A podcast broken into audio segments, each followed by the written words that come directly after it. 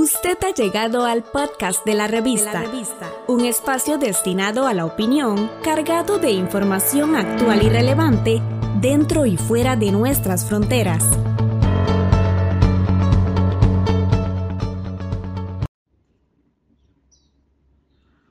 Cuando alguna persona estuvo en contacto cercano con alguien que tiene un resultado positivo con COVID-19, debe quedarse en la casa.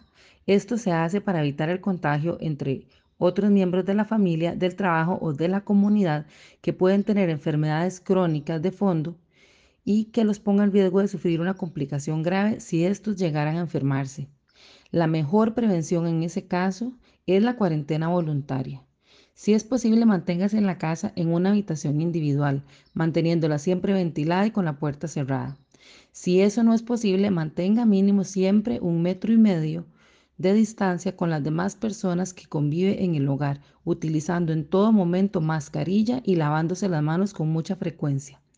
Utilice su propio baño y si lo comparte, desinfecte antes de que lo usen las otras personas. Evite siempre distancias menores a los 2 metros y tenga en la casa y en la habitación a mano siempre productos para limpiar las manos como una solución a base de alcohol. Todo esfuerzo en busca de proteger a los miembros de la familia más vulnerables es importante.